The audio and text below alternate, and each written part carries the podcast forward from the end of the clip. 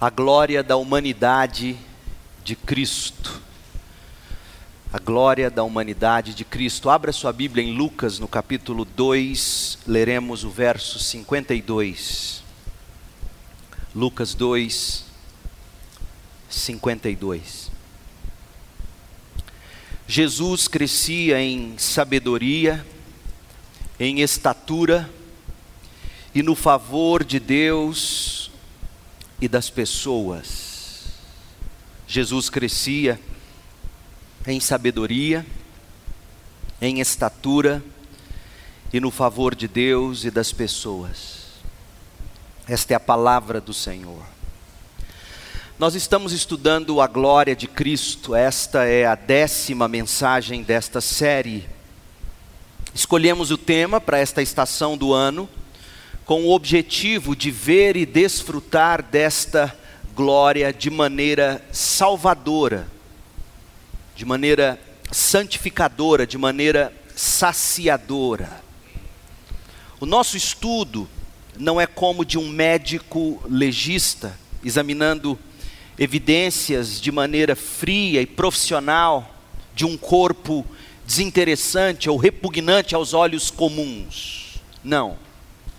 Nossa atitude ao estudar a glória de Cristo é como a de um fotógrafo em busca de imagens belas e encantadoras, de diversos ângulos diferentes, de uma mesma cadeia de maravilhas. Esse é o nosso objetivo. E para que tudo isso aconteça, nós temos que nos debruçar sobre a revelação da identidade de Jesus Cristo, conforme temos na Bíblia debruçar de uma maneira pessoal, na forma de um encontro face a face. Temos que ir para as Escrituras, ler as Escrituras e pedir que o próprio Espírito de Deus revele a nós, face a face, quem é esse Cristo maravilhoso. Quem é Jesus? Esta pergunta não é de hoje. Alguns dizem que Jesus é um grande mestre da humanidade. Outros dizem que ele é apenas o fundador do cristianismo, como Buda foi do budismo e, e assim por diante. Outros ainda dizem que ele é o filho de um carpinteiro de Nazaré, um judeu que reivindicou ser o Messias um mártir do primeiro século que morreu por uma causa nobre, outros dizem filho de Deus.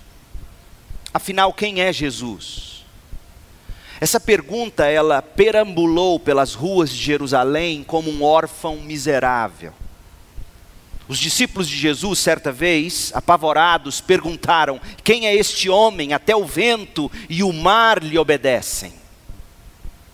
Depois, relatando a Jesus as conclusões de outras pessoas, os mesmos discípulos declararam: alguns dizem que o Senhor é João Batista, outros que é Elias, e outros ainda que é Jeremias ou um dos profetas.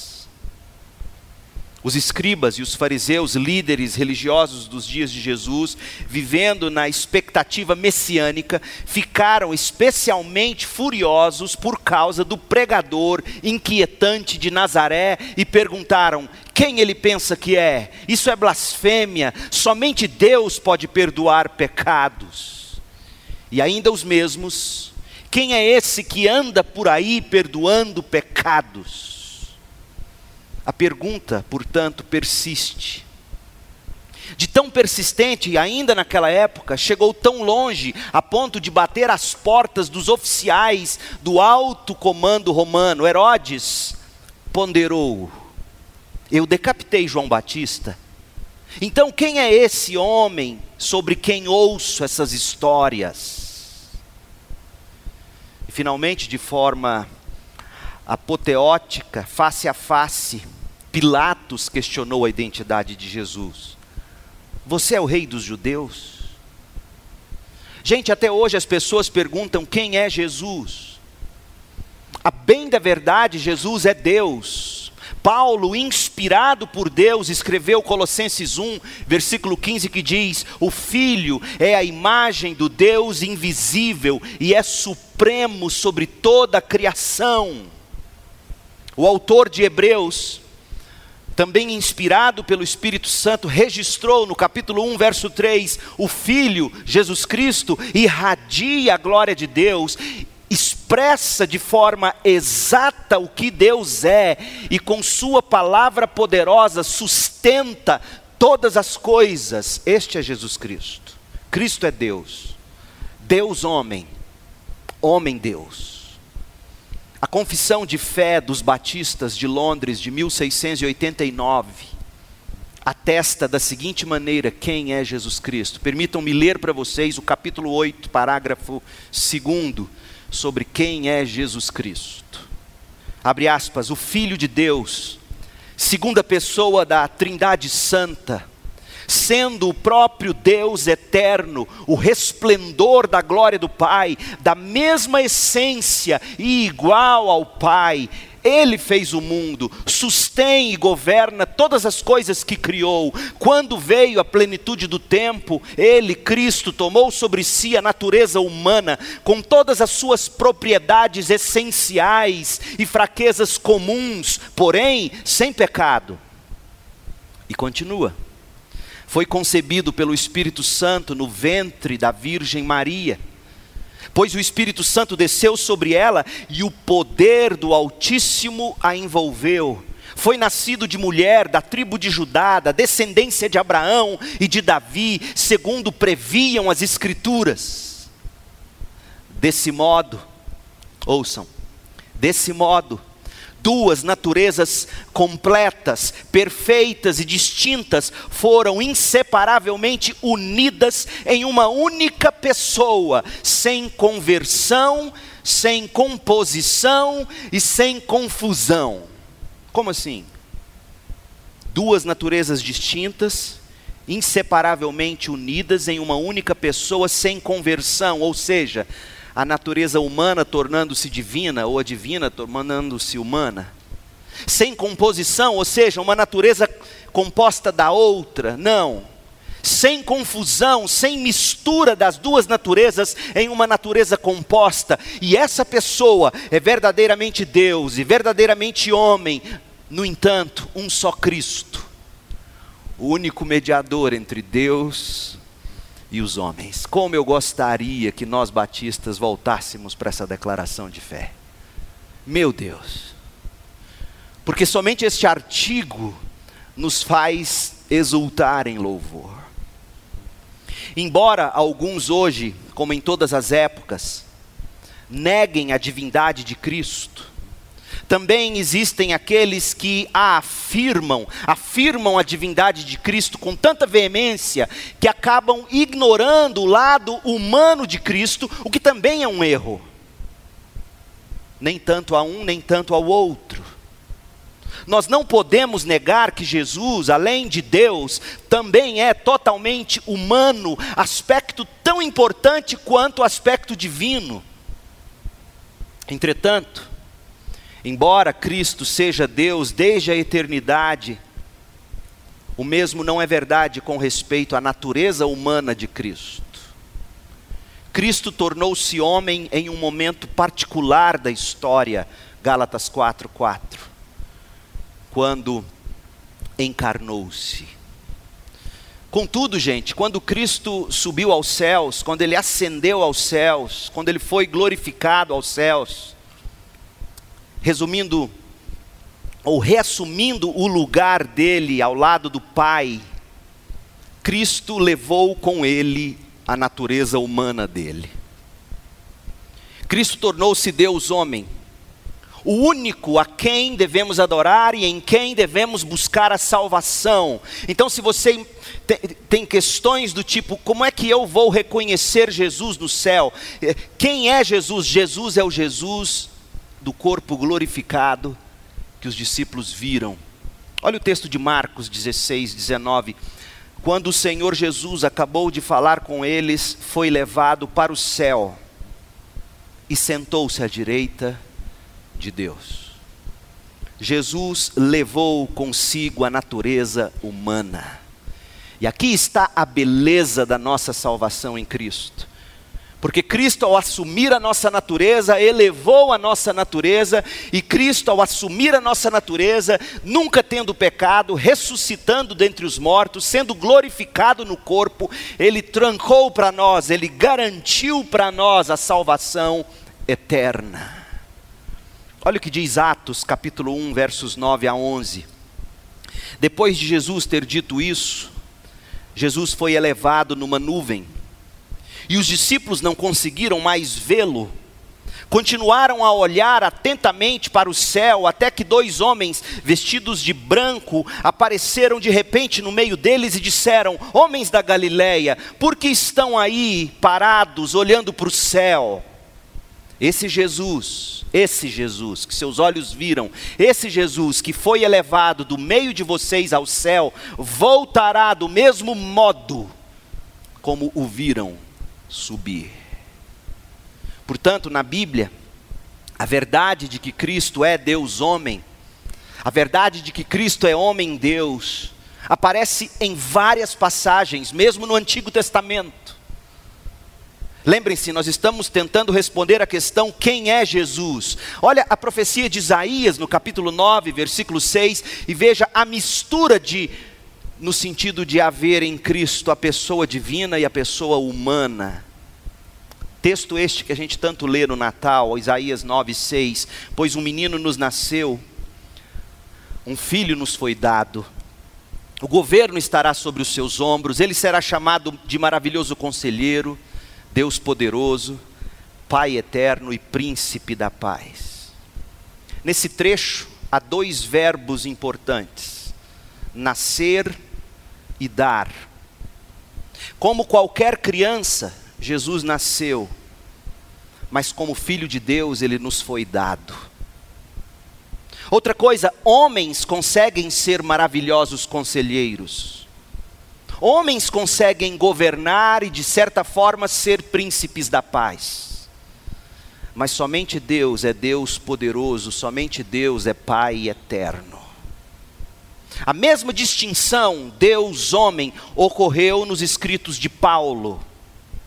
Por exemplo, de acordo com a genealogia humana, Jesus, descendente de Davi, mas pelo poder do Espírito Santo ficou demonstrado que ele é o Filho de Deus. Romanos 1, leia comigo, versos 3 e 4. As Escrituras se referem ao Filho de Deus que, como homem, nasceu da linhagem do rei Davi, e quando o poder do Espírito Santo o ressuscitou dos mortos, veja, o mesmo poder que cobriu Maria, o poder do Espírito Santo ressuscitou dos mortos, foi demonstrado que ele era o Filho de Deus, ele é Jesus Cristo, nosso Senhor, Deus homem, homem Deus.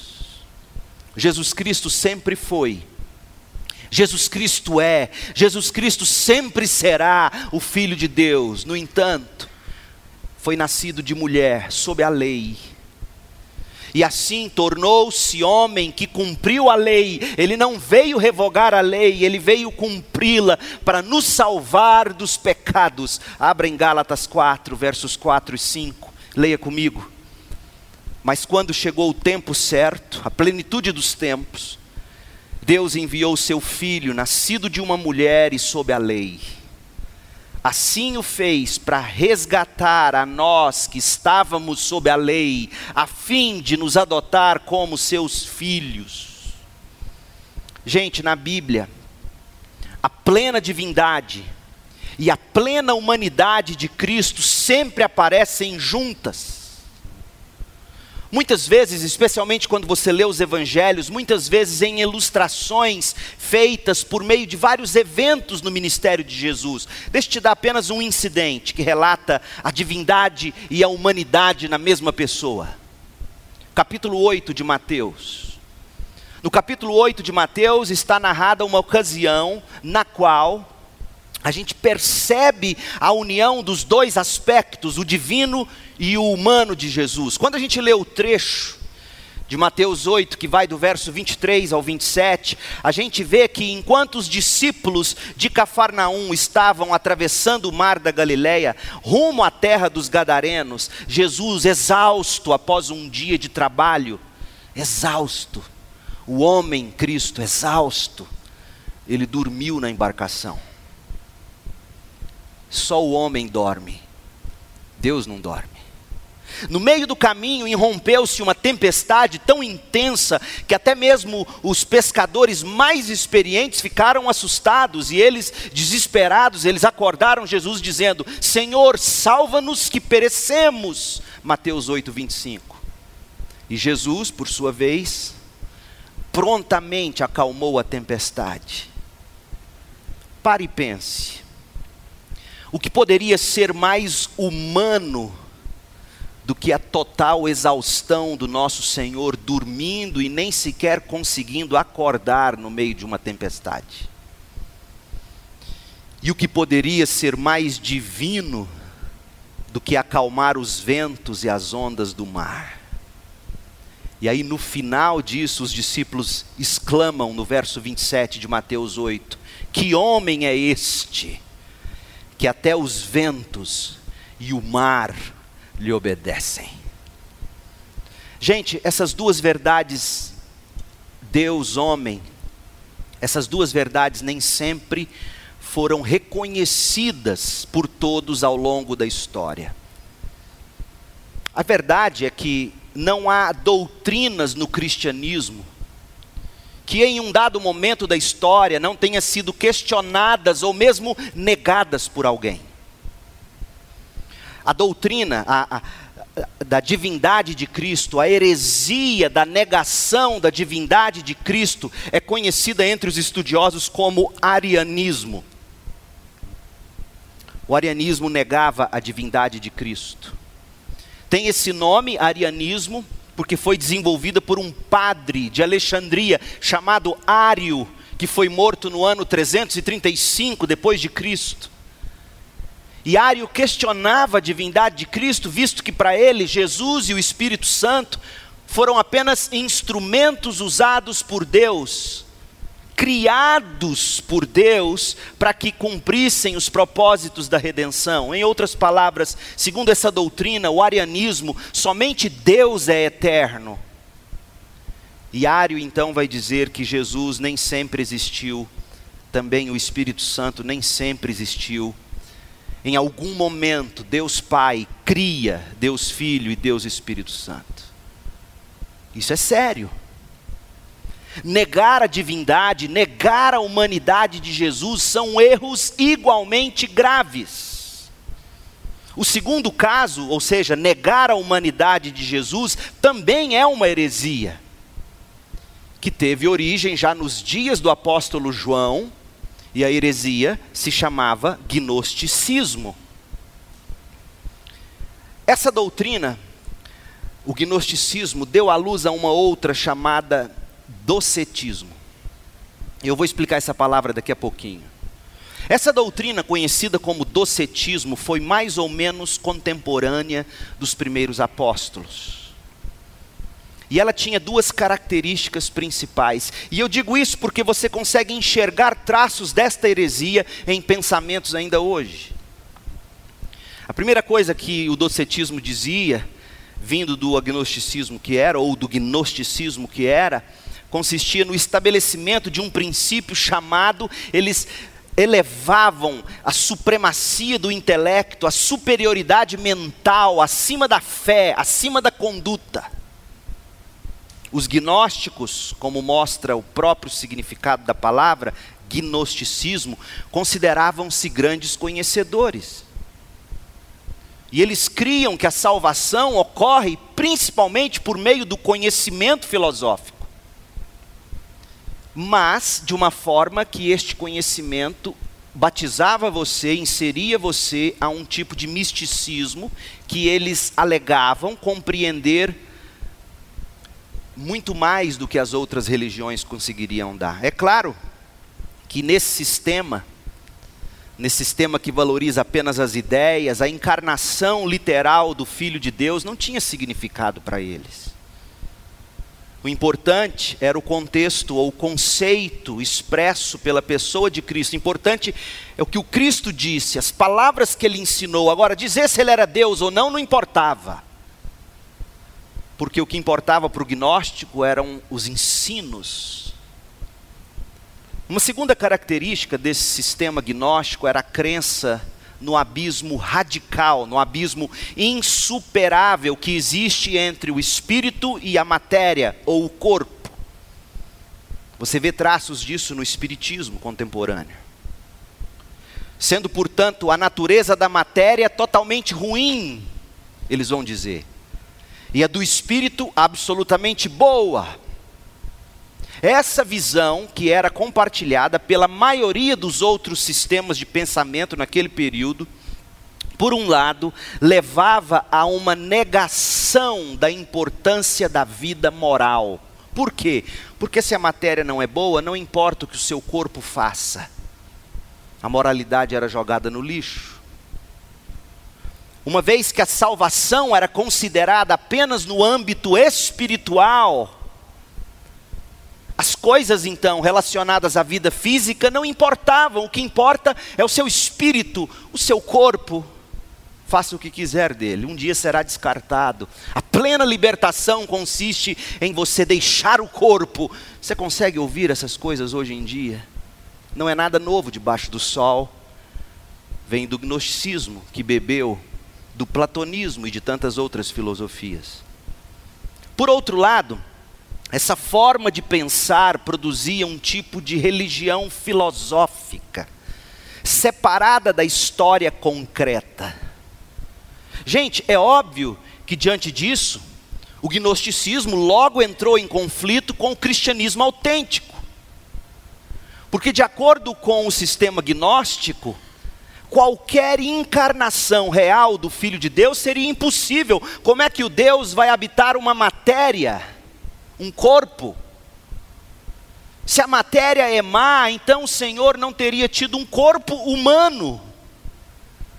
Mas o que fazer do Cristo que todos viram, que todos enxergaram, e aí eles diziam, é apenas uma aparência, uma ilusão. E aí vem a palavra docetismo. Docetismo vem do verbo grego dokel, que significa aparecer. Então Jesus pareceu ser Deus encarnado. Em algumas formas do suposto gnosticismo cristão, acreditava-se que o Espírito Santo de Deus veio sobre Jesus somente na hora do batismo.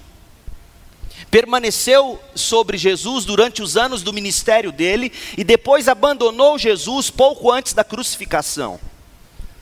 Portanto, Jesus parecia, apenas parecia humano mas na verdade não era.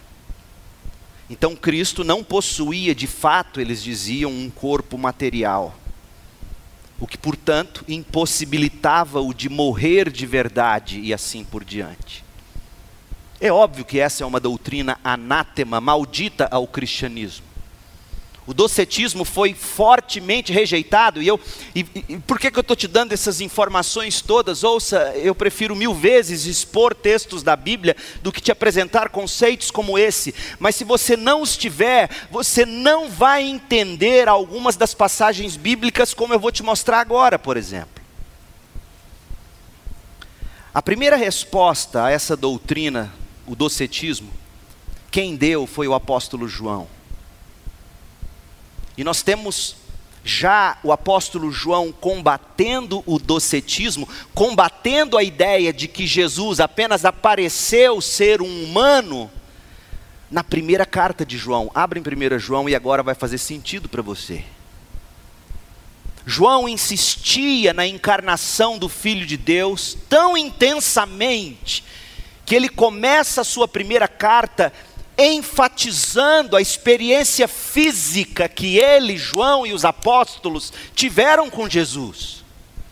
Não, Jesus não é apenas uma imagem, uma miragem, uma ideia, algo que pareceu ser homem, pareceu ser Deus. Não, ele existiu. E deixa eu te dizer como eu sei disso. 1 de João 1, verso 1. Proclamamos a vocês aquele que existia desde o princípio ou seja, ele não foi criado. ele existia desde o princípio. Agora, ouçam os, os, sentidos que, que João, dos cinco sentidos que nós temos: paladar, audição, olfato, visão, tato, não é? Dos cinco sentidos, ele usa três. Olha o que ele vai dizer: proclamamos a vocês aquele que existia desde o princípio, aquele que ouvimos, aquele que vimos com os nossos próprios olhos, aquele em quem tocamos com nossas próprias mãos. Não é apenas uma aparência, esse que sempre existiu, nós o ouvimos, nós o vimos, nós o tocamos. Ele é a palavra da vida, aquele que é a vida nos foi revelado e nós o vimos. Agora testemunhamos e lhes proclamamos que Ele é a vida eterna. Ele estava com o Pai e nos foi revelado. Ele estava, Ele é eterno e nos foi revelado como? Na forma humana, de uma forma que nós podemos ouvi-lo, vê-lo, tocá-lo, anunciamos-lhes aquilo que nós mesmos vimos e ouvimos, para que tenham comunhão conosco, comunhão naquilo que nós vimos, ouvimos, tocamos, e nossa comunhão é com o Pai e com seu Filho Jesus Cristo. Veja, o simples pescador João, tendo que lidar com uma questão filosófica seríssima já nos seus dias, e fazendo com tamanha habilidade. E a igreja de Jesus Cristo hoje dando a mínima para esses conceitos. Não é de admirar que nós estejamos vivendo uma crise evangélica. A profundidade do cristianismo contemporâneo é da espessura de uma lâmina de gilete. Por quê? Porque quer apenas obter, receber, desfrutar dessa vida não importa se o nascimento foi virginal, se Jesus foi homem, Deus, Deus, homem. Eu quero a minha bênção para 2020. E aí eles vão lotar os templos dia 31, invocando o nome do Senhor como um caixa eletrônico, um cartão de crédito, dizendo: Eu quero o que é meu, eu quero o que foi conquistado para mim em Cristo Jesus. Essa é a graça de Deus. Não, essa é a desgraça do pecado. Porque Cristo sim já comprou para nós a vida eterna. Nós já temos em Cristo todos os tesouros celestiais. Ele é o nosso tesouro. Agora, um texto que eu sei você deve ter usado ele tantas vezes equivocadamente para expulsar demônio. As pessoas dizem assim: não, você viu alguém demoniado? Manda ele confessar que Jesus é Cristo, que veio em carne. Se falar isso, não tem demônio. Meu Deus do céu. Lembra que eu falei que João está combatendo esse docetismo, esse gnosticismo? Olha o que ele escreve no capítulo 4 de 1 João, a partir do verso 1. Amados, não acreditem em todo o espírito. E espírito aqui não é espírito como a gente conhece na de possessão demoníaca. Sim, existe possessão demoníaca, sim, existiu João viu Jesus lidar com isso, mas João está falando aqui de um espírito que vem através de pregações. Pessoas que se dizem cheias de Deus e com palavras proféticas da parte de Deus. E aí João diz: não acreditem em todo o espírito, mas ponham-no à prova, para que tenham a certeza de que o espírito vem de Deus pois há muitos falsos pastores no mundo. Como é que você descobre? Nos dias de João.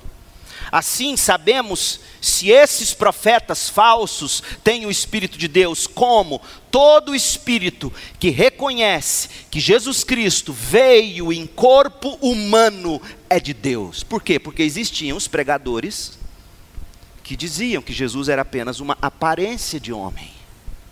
Aí João diz: Não, eu vi, eu ouvi, eu toquei. E aliás, se chegar um pregando a vocês dizendo que foi apenas uma aparência, que Jesus Cristo não veio no corpo humano, esse homem não é da parte de Deus. Portanto, gente, Pedro, João me dá autoridade para dizer o que eu vou te dizer. Qualquer homem de Deus, em qualquer púlpito, em qualquer lugar, que diga doutrinas que firam ou que não batam com as Escrituras, não está falando da parte de Deus. Verso 3: Mas todo espírito que não reconhece a verdade a respeito de Jesus não é de Deus, e João vai pegar pesado. Se imagina se é o pastor Leandro falando isso aqui. Vocês iam dizer, não, pastor, que radical, para com isso. Seja mais brando.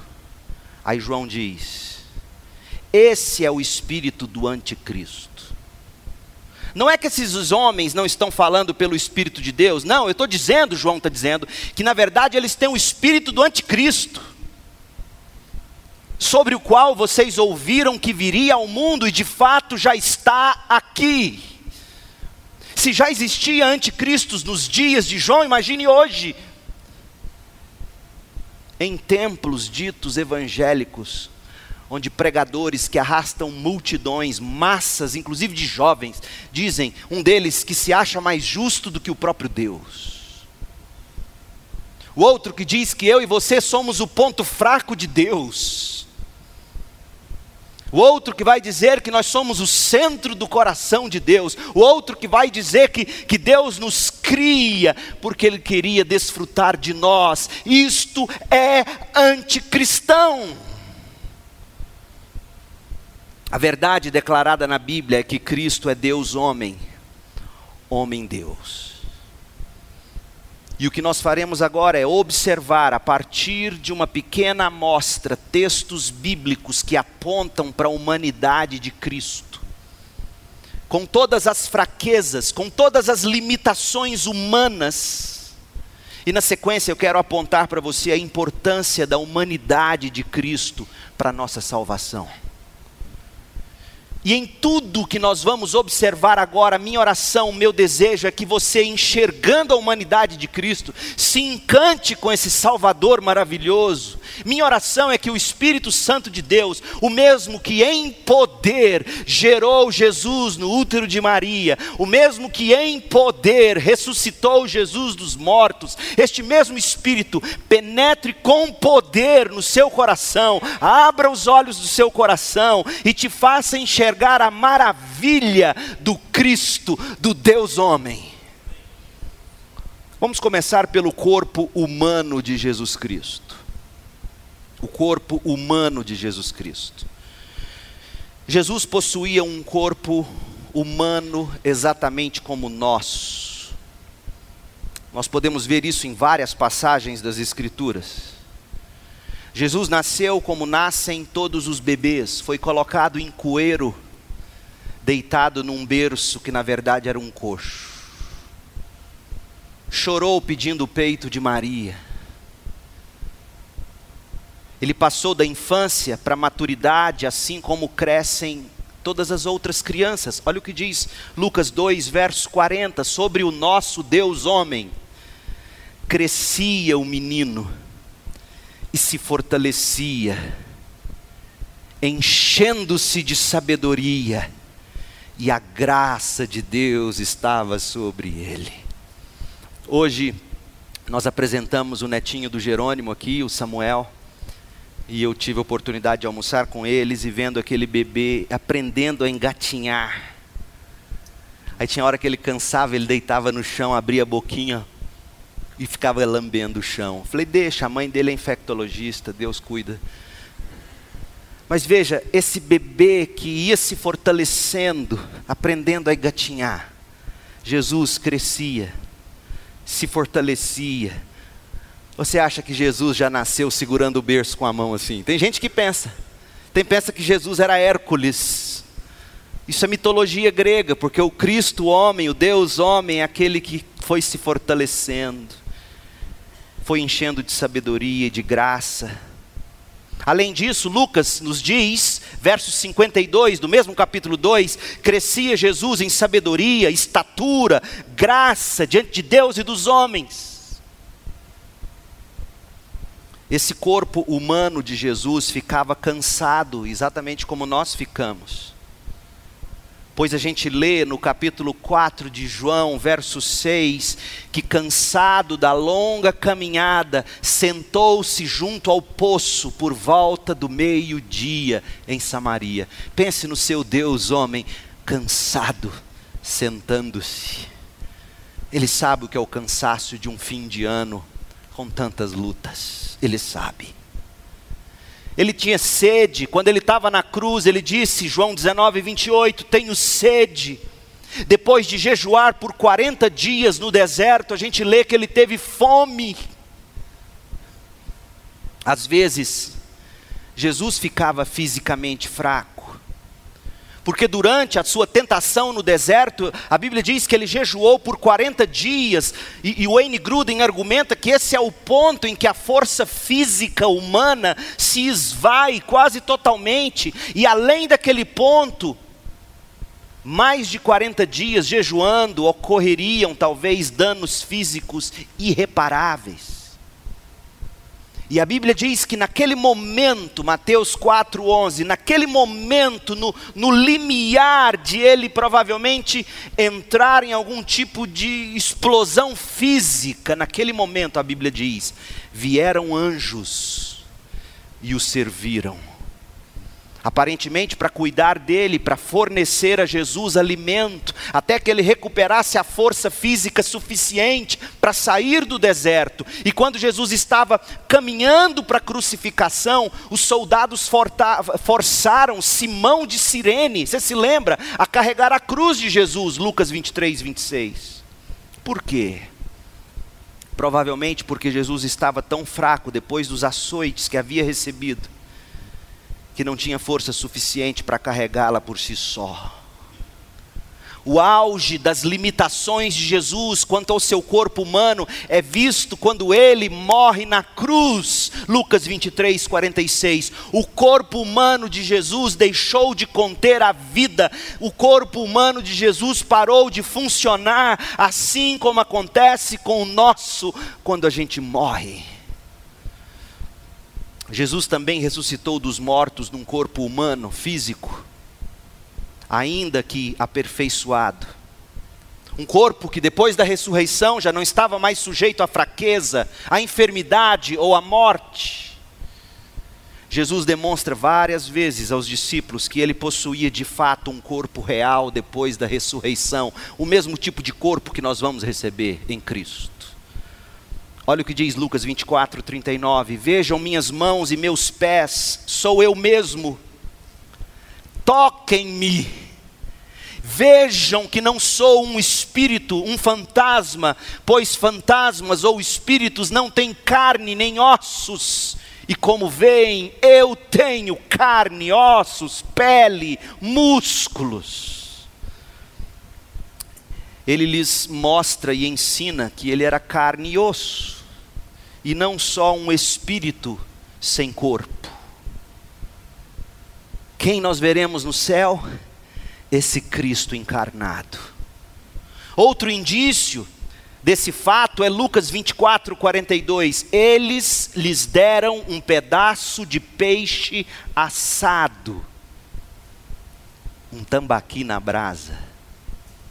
Sabe o que Jesus fez? Comeu diante deles. Esse é meu Jesus. Nesse mesmo corpo humano, ainda que, que ressurreto e tornado perfeito, Jesus também subiu ao céu. E ele disse antes de partir, João 16, 28, Sim, eu vim do Pai e entrei no mundo, encarnei-me. E agora deixo o mundo. Como eu entrei no mundo, eu deixo o mundo e volto para o Pai. E a maneira pela qual Jesus ascendeu ao céu foi planejada para demonstrar a comunidade entre sua existência num corpo físico aqui sobre a terra e sua existência contínua no céu nesse corpo. Poucos versículos depois diz assim, Lucas 24, 39. Um espírito não tem carne nem ossos, como vedes que eu tenho. Todos esses versículos juntos, gente, mostram no que diz respeito ao corpo de Jesus, que ele era como nós. Antes da ressurreição, teve fraquezas, fome, sede, sono, cansaço. Entristeceu-se, alegrou-se. Além do corpo físico de Jesus, veja a mente humana de Cristo. O fato, como nós lemos em Lucas 2,52, o fato de Jesus ter crescido em sabedoria, significa que Jesus passou por um processo de aprendizado, assim como acontece com qualquer criança. Jesus aprendeu a mamar, Jesus aprendeu a comer, Jesus aprendeu a ler, a escrever e a ser obediente aos seus pais. Hebreus 5, verso 8. Esse processo normal de aprendizado fazia parte da genuinidade de Cristo, ou da genuína humanidade de Cristo. E nós também vemos que Jesus possuía uma mente humana como a nossa, quando ele fala do dia em que retornará à terra. Ouça, ele dando indícios de sua mente humana e no sentido humano finita. Marcos 13, 32. Mas a respeito do dia do filho do homem, ou a respeito da hora, ninguém sabe, nem os anjos no céu, nem o filho, senão o Pai. Uai, mas eu pensava que Jesus é Deus. É, e ele aqui está falando da perspectiva humana. A alma humana, as emoções de Jesus. Gente, cabe um estudo inteiro apenas sobre as emoções de Jesus várias indicações de que Jesus possuía alma ou espírito, que do meu ponto de vista são a mesma coisa na Bíblia. O homem é composto de duas partes essenciais, a material e a imaterial. A material é o corpo, a imaterial, ora a Bíblia chama de alma, ora a Bíblia chama de espírito. E o que passa disso é mais filosofia platônica do que cristianismo e judaísmo. Se você quer ler mais sobre isso, eu sei que deve ter deixado você com dúvida, eu recomendo a Teologia Sistemática do Wayne Gruden, que vai te mostrar essas questões. Vemos várias indicações de que Jesus possuía alma humana ou espírito. Por exemplo, João 12, 27. Antes da crucificação, Jesus diz: agora está angustiada a minha alma. Você sente angústia? Jesus sabe o que é isso. Angústia diante de um sofrimento que você sabe que vai encarar pela frente. Angústia.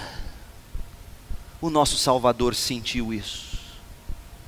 E João escreve um pouco depois, João 13, 21, dito estas coisas, angustiou-se Jesus em espírito. Veja, ele acabou de falar de alma, agora fala de espírito.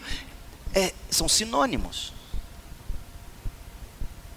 Porque a angústia na alma no verso 27 e depois a angústia de novo no espírito, como é, como é que você explica isso se você não entender que são a mesma coisa? Mas em ambos os versículos, o verbo angustiar vem do verbo grego tarassô. E esse verbo muitas vezes empregado em referência a pessoas ansiosas, ou que de repente são pegas com medo do perigo e se angustiam. Esse é o nosso Salvador. Além disso, antes da crucificação, percebendo o sofrimento que ele enfrentaria, Jesus mesmo diz em Mateus 26, 38: A minha alma está profundamente triste até a morte. Você já sentiu sua alma assim, morrendo de tristeza? O nosso Salvador sentiu também a aflição que sentia, a ponto de parecer que como se intensificasse um pouco mais, é, é para ele era como se ele fosse morrer, se doesse um pouco mais, ele morreria, era a sensação. E ainda, Jesus experimentou toda uma sucessão de emoções humanas. Ele ficou admirado com a fé do centurião, Mateus 8:10. Admirado. Ele chorou de tristeza com a morte de Lázaro, e como vimos, mais até por perceber incredulidade e dúvida no coração daqueles que ele tanto amava, do que pela morte em si, como nós já estudamos em João. Mas de toda forma, ele chorou de tristeza. Ele exultou-se. Lucas 10, 21. Ele chora, ele se alegra, ele se admira, ele ora com o coração repleto de emoção, pois, ouça o que Hebreus 5, 7 diz: com forte clamor e lágrimas, orações e súplicas, Jesus ofereceu a quem o podia livrar da morte. Como que ele orava? Você já orou assim? Clamando com lágrimas, fortes clamores, com orações, com súplicas. Esse é o nosso Senhor. Além disso, o autor de Hebreus diz em Hebreus 5, de 8 a 9: Embora sendo filho, aprendeu a obediência pelas coisas que sofreu, e tendo sido aperfeiçoado, tornou-se autor da salvação eterna para todos os que lhe obedecem. Agora, peraí. Se Jesus jamais pecou, como é que ele pôde aprender a obediência? Ao que parece, à medida que Jesus crescia rumo à maturidade, Jesus, como todas as outras crianças humanas, Jesus pôde ir assumindo mais e mais responsabilidades. Essa é a beleza da humanidade dele. Quanto mais velho ficava, tanto mais seus pais podiam exigir dele obediência. E tanto mais seu Pai Celestial podia atribuir a ele tarefas na força da natureza humana. Com cada tarefa cada vez mais difícil, mesmo quando implicava algum sofrimento, aumentava a habilidade moral de Jesus, aumentava a capacidade dele de obedecer sob circunstâncias cada vez mais difíceis. Então nós podemos dizer que essa espinha moral foi estabelecida, foi fortalecida por exercícios de obediência cada vez mais difíceis, mas em tudo isso, em nada ele pecou. Essa é a humanidade de Jesus. A completa ausência de pecado na vida dele é ainda mais notável pelas tentações severas que Jesus enfrentou, não só no deserto, mas durante a vida dele toda. O autor de Hebreus afirma que Jesus foi tentado em todas as coisas a nossa semelhança. Hebreus 4,15. Eu vou repetir, e eu deixo sua imaginação com o versículo: tentado em todas as coisas, a nossa semelhança, mas sem pecado. O fato de ter enfrentado tentações significa que ele possuía uma natureza genuinamente humana que podia ser tentada, e a tentação sem que você ceda a ela não é pecado. Isso deve te confortar. As Escrituras são claras em nos dizer que Deus não pode ser tentado pelo mal. Portanto, nós vamos estudar sobre ainda, ainda sobre isso. Jesus poderia ter pecado ou não? Responde para mim. Sim ou não? Vou ter uma mensagem só sobre isso. Mas a natureza divina de Cristo jamais poderia pecar. E ainda mais surpreendente, as pessoas próximas a Jesus, quando olhavam para Jesus, viam em Jesus uma criança comum, um adolescente comum, um jovem comum, um adulto comum. Ainda que Jesus tivesse ensinado durante toda a Galiléia, curando toda sorte de doenças, como está em Mateus 4, 23, curando toda sorte de doenças e enfermidades entre o povo, de modo que numerosas multidões o seguiam. Quando Jesus chegou na cidade dele, Nazaré, o povo que o conhecia havia muitos anos não o recebeu. E olha por quê? Porque quando eles viram Jesus crescer, eles não viram outra coisa senão um ser humano. E aí eles veem esse homem fazendo tantas coisas, ele diz: não pode ser. Olha o que diz, Mateus 13, 53. Quando Jesus terminou de contar essas parábolas, deixou aquela região e voltou para Nazaré, a cidade onde tinha morado. Enquanto ensinava na sinagoga, todos se admiravam e perguntavam: de onde lhe vem a sabedoria e o poder para realizar milagres? E por que, que eles fazem essa pergunta? Olha o verso 55. Não é esse o filho do carpinteiro? A gente conhece Maria, mãe dele, e também os irmãos, Tiago, José, Simão, Judas. Todas as suas irmãs moram aqui entre nós. Onde ele aprendeu essas coisas? E sentiam-se muito ofendidos. Verso 58. E por causa da incredulidade deles, realizou ali apenas uns poucos milagres. Isso nos ensina que Jesus diante daqueles com quem ele convivia, era um ser humano comum, um homem justo, um homem nobre, um homem digno, mas um homem que não fazia ninguém num primeiro momento achar, ah, estamos diante de Deus. Por isso que eu te digo, sem a revelação do Espírito, mesmo nós vivendo face a face com Jesus, como esses aqui viveram lá em Nazaré, nós veríamos Jesus e não nos encantaríamos com Ele porque a humanidade dele era tão comum, tão comum, que as pessoas não se admiravam. Pelo contrário, usavam isso como pedra de tropeço. Filho do carpinteiro, ele mesmo é carpinteiro. Onde ele aprendeu essas coisas? Nem mesmo seus irmãos criam em Jesus, João 7, verso 5. Nem os irmãos dele, que dormiram na beliche do lado dele, acima ou abaixo dele. Ele era tão comum que os irmãos um dia acharam que Jesus estava ficando louco quando saía para pregar. Por quê? Ele era tão plenamente humano que mesmo os que viveram e trabalharam com ele por 30 anos, mesmo os irmãos que cresceram na casa com ele, não percebiam que era um tanto superior aos outros seres humanos. Ao que indica, não tinham ideia de que fosse Deus vivendo em carne. Isso é maravilhoso, gente.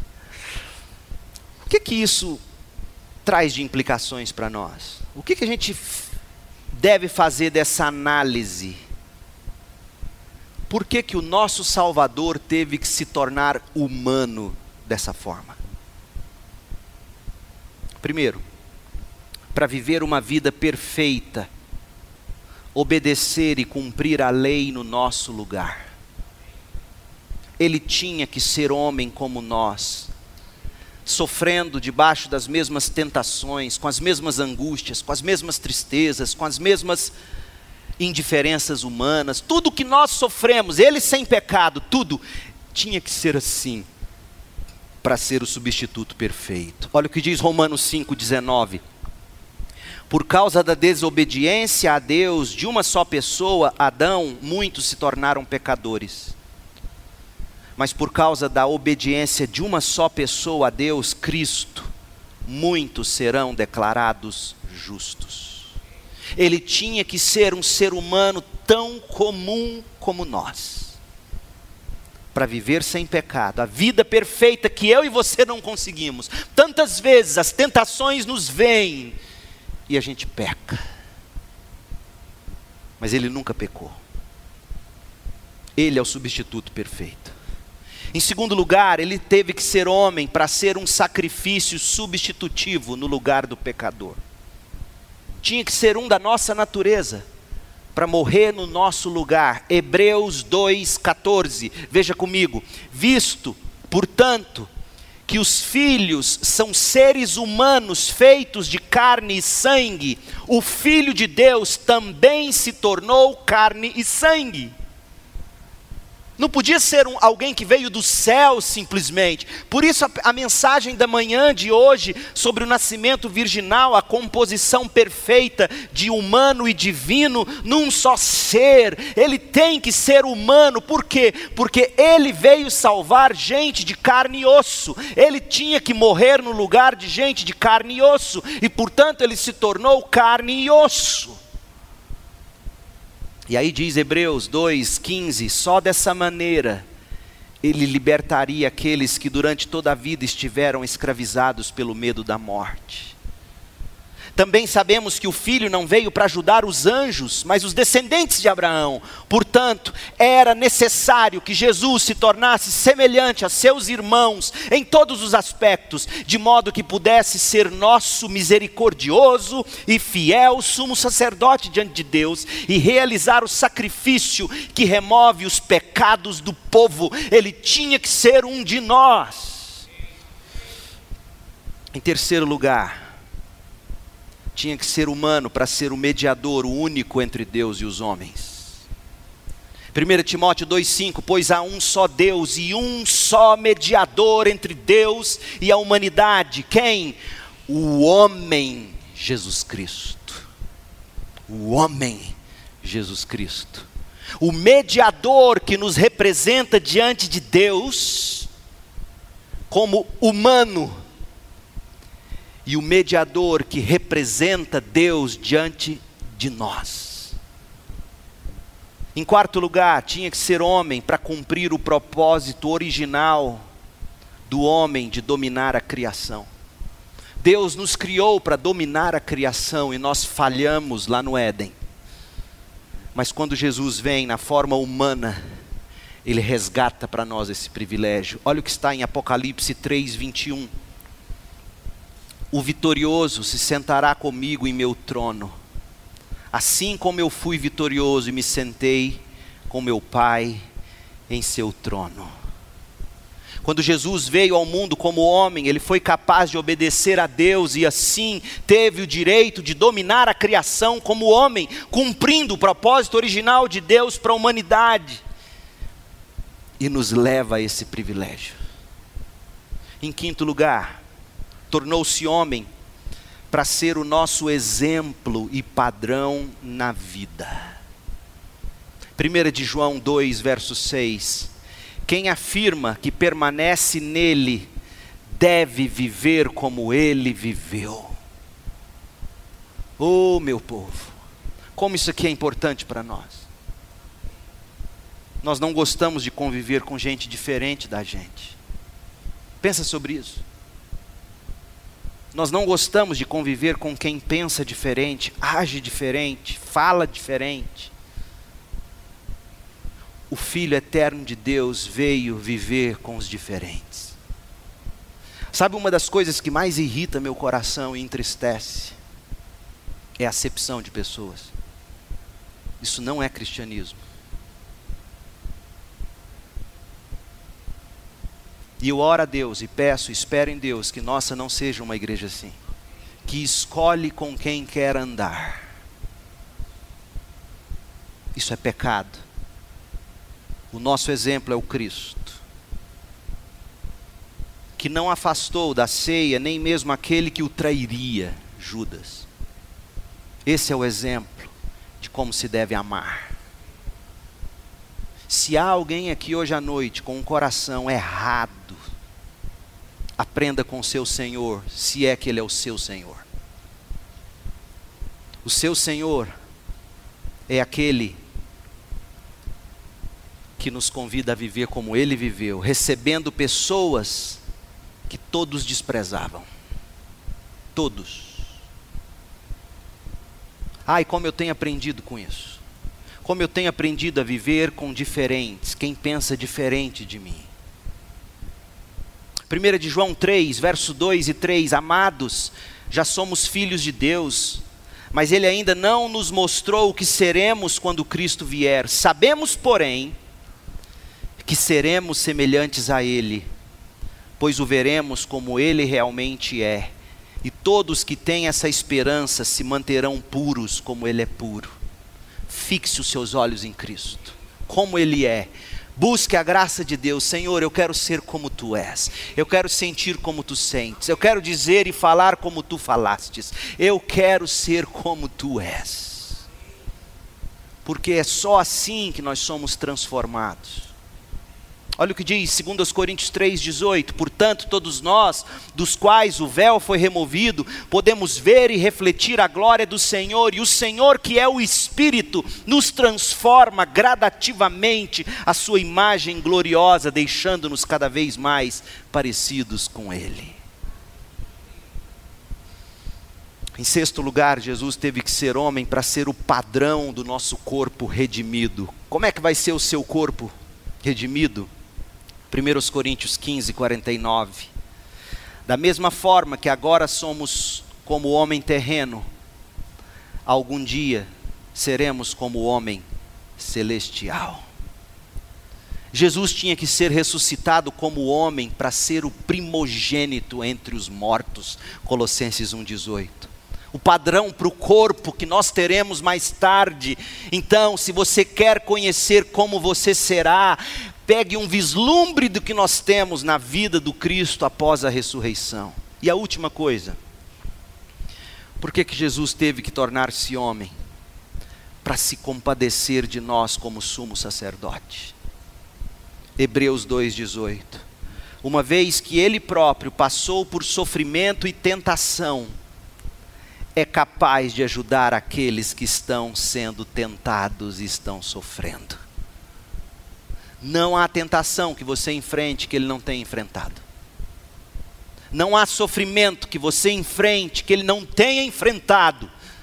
Numa potência humanamente impossível de imaginar ou de suportar. Por isso que ele tinha que ser também Deus porque todo o sofrimento do pecado que ele suportou sobre ele, sem a natureza divina, ele seria desintegrado na cruz. Mas ele era homem. E uma vez que ele mesmo passou por sofrimento e tentação, ele é capaz de compadecer, de ajudar você e a mim. Hebreus 4, de 15 a 16, nosso sumo sacerdote entende nossas fraquezas pois enfrentou as mesmas tentações que nós, mas nunca pecou. Assim, por que, que Jesus tem que ser assim tão humano para eu e você não termos medo de ir a Ele?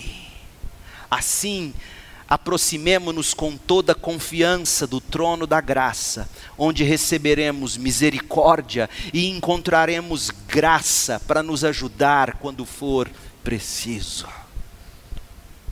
Deus tornou-se homem, porque viveu e morreu e ressuscitou como homem. Cristo é capaz de se compadecer mais plenamente de nós em nossas experiências. E eu encerro aqui. A humanidade, a humanidade de Cristo é gloriosa para nós crentes. Se você consegue ver e desfrutar dessa maravilha de milagre, você recebe salvação você vai sendo santificado e você se satisfaz. Cristo se fez homem para viver uma vida perfeita, obedecer e cumprir a lei no lugar do pecador. Cristo se fez homem para ser um sacrifício substitutivo no lugar do pecador. Cristo se fez homem para ser o único mediador entre Deus e os homens. Cristo se fez homem para cumprir o propósito original de Deus para o homem, de dominar sobre a criação. Cristo se fez homem para ser o nosso exemplo e padrão na vida. Cristo se fez homem para ser o padrão do nosso corpo redimido. Cristo se fez homem para compadecer-se de nós como sumo sacerdote. Você consegue ver essa maravilha? Você já desfruta dessa graça? Hoje à noite você pode provar desse Cristo, basta você arrepender-se e crer.